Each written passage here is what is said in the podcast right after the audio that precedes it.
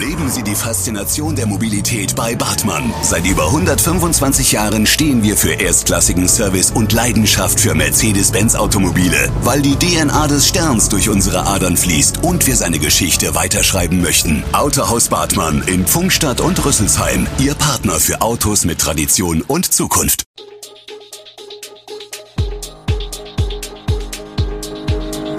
Gude, unser morgendliches News Update. Das Wichtigste aus Südhessen für Sie im Überblick. Guten Morgen aus Darmstadt an diesem 10. März. Schließung von Impfzentren, Förderung des Dieburger Freibads und Kritik an der künftigen Corona-Rechtsgrundlage. Das und mehr hören Sie heute im Podcast. Der Landkreis Darmstadt-Dieburg schließt bis Ende April seine beiden Impfzentren in Pfungstadt und in Rheinheim. Begründet wird der Schritt mit der weiterhin stark rückläufigen Nachfrage an Impfungen. Ab dem 1. Mai soll es stattdessen eine Impfambulanz in Dieburg geben. Das teilt der Landkreis am Mittwoch mit. Wo dieses neue Impfzentrum sein wird, das steht laut Dieburgs Bürgermeister Frank Haus, der von der Nachricht selbst überrascht wurde, noch nicht fest. Da muss ich passen, wir wissen hiervon nichts, kommentierte der Rathauschef die Ankündigung des Kreises.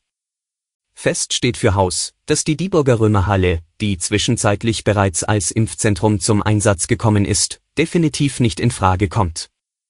Das ist keine Option, stellt der Dieburger Bürgermeister klar, in der Römerhalle finden unsere Sitzungen und Veranstaltungen statt.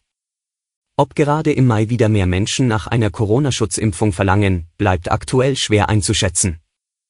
Bundesgesundheitsminister Karl Lauterbach, SPD, hat bekannt gegeben, dass Deutschland 80 Millionen Dosen eines BioNTech-Impfstoffes geordert hat, der an die Omikron-Variante angepasst ist. Sie soll im April oder Mai verfügbar sein. Eine vierte Impfung, einen zweiten Booster, empfiehlt die STIKO aktuell nur für Menschen ab 70 Jahren, für Menschen mit Immunschwäche oder Beschäftigte in der Pflege und dem medizinischen Bereich. Ob der Booster für alle kommt und wenn ja wann, ist offen. Die Darmstädter Straßenbahnlinie 3 soll ausgebaut werden. Durch das Neubauviertel rund um die Cooperstraße ist geplant, die Linie in Richtung Heidelberger Straße zu verlängern. 3000 Menschen sollen mal in dem Viertel wohnen. Deren Anbindung ist aber nicht das einzige Pro-Argument, erklären Vertreter von HIAG Mobilo in einem Webinar. Die verlängerte Linie 3 schafft einen der seltenen Bypässe in dem strahlenförmigen Straßenbahnnetz.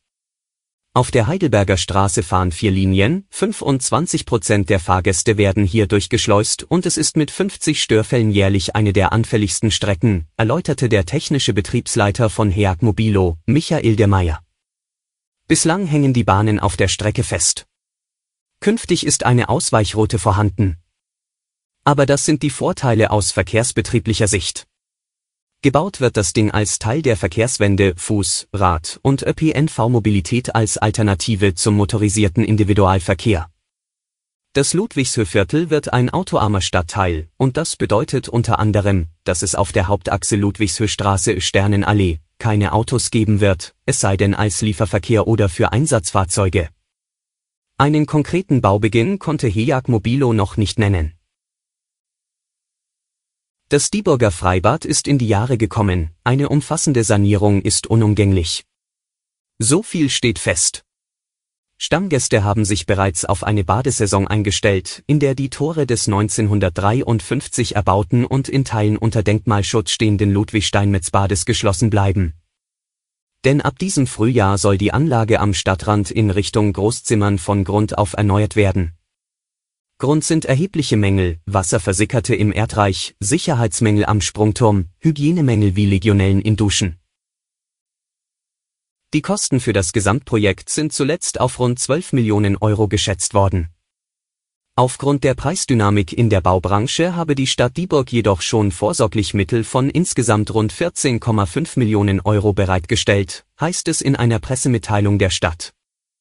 Am Dienstag ist nun schließlich mit dem Eintreffen eines Förderbescheides des PTJ, Projektträger Jülich, ein weiterer Meilenstein auf dem Weg zur Neugestaltung des Freibades genommen worden, mit einer Förderung über drei Millionen Euro aus dem Programm Sanierung kommunaler Einrichtungen im Bereich Sport, Jugend und Kultur trägt der Bund einen nicht unerheblichen Teil der Baukosten, teilte Bürgermeister Frank Haus mit. Vor dem mit Spannung erwarteten Außenministertreffen der Ukraine und Russlands haben beide Seiten auch in der Nacht zum Donnerstag im Kriegsgebiet gekämpft. Die Ukraine meldete Beschuss auf mehrere Großstädte, in der Hauptstadt Kiew gab es Fliegeralarm.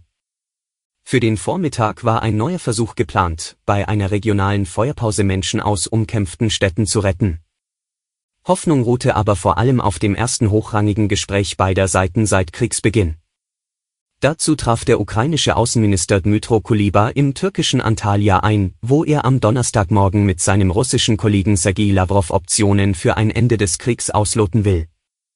Vermitteln will der türkische Außenminister Mevlüt Cavusoglu.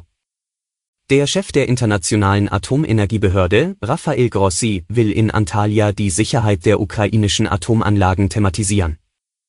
Als Bedingung für eine Einstellung der Gefechte fordert Russland, dass sich die Ukraine in ihrer Verfassung für neutral erklärt. Zudem müsse Kiew die annektierte Schwarzmeerhalbinsel Krim als russisch sowie die Separatistengebiete als unabhängig anerkennen. Die Ukraine lehnt das bisher zwar in weiten Teilen ab. Präsident Volodymyr Zelensky hat aber eine gewisse Kompromissbereitschaft angedeutet. Der Entwurf der Bundesregierung für die neue Corona-Rechtsgrundlage ab 20. März ist nach Ansicht von Experten und Landespolitikern unzureichend. Der Vorsitzende des Weltärztebundes, Frank Ulrich Montgomery, sagt den Zeitungen der Funke Mediengruppe und der Augsburger Allgemeinen. Es regiert das Prinzip Hoffnung. Der vereinbarte Basisschutz sei zwar besser als nichts. Aber die Politik hat weitergehende, sinnvolle Maßnahmen erfolgreich zerredet. Die Deutsche Stiftung Patientenschutz hält die, auch mehrere Bundesländer hatten die Pläne kritisiert. Geregelt wird in dem Entwurf, was die Länder weiter verordnen können, wenn zum 20. März wie vereinbart alle tiefgreifenden Schutzmaßnahmen entfallen. Bundesweit bleiben soll außerdem die Maskenpflicht in Fernzügen und Flugzeugen, wenn sich vor Ort die Corona-Lage zuspitzt, sollen dort einige schärfere Auflagen verhängt werden können, Maskenpflichten, Abstandsgebote, Hygienekonzepte sowie Impf-, Genesen. Alle Infos zu diesen Themen und noch viel mehr finden Sie stets aktuell auf echo-online.de.